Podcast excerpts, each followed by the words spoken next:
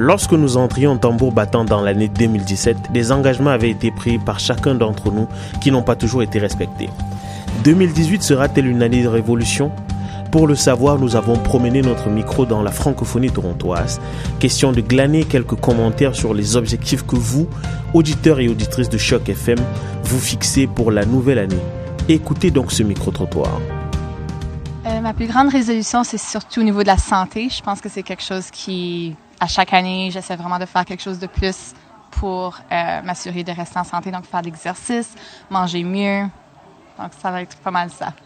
Oh là, des résolutions, bon, il y en a qui sont personnelles, je vais peut-être pas les dire là, mais une résolution qui peut être, que je peux dire publiquement, c'est, c'est euh, de,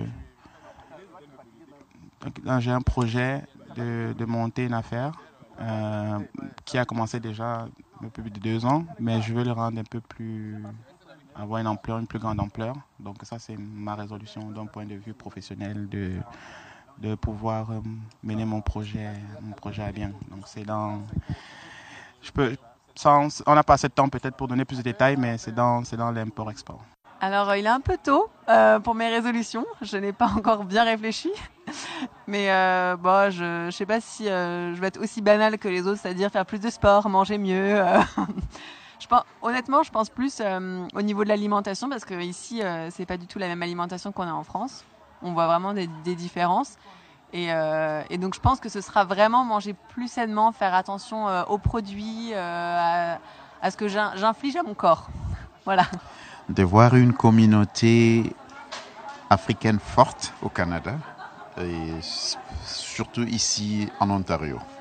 La nouvelle année, je parle pour moi, c'est je ne considère pas, pas vraiment une année parce que ma vie c'est un cycle. Et voilà, pour certains qui font des bilans de points et tout, euh, je suis souvent désolé de leur revoir faire encore les mêmes engagements l'année prochaine. Et puis, ainsi va la vie. J'ai juste résolu de faire de ma vie un cycle.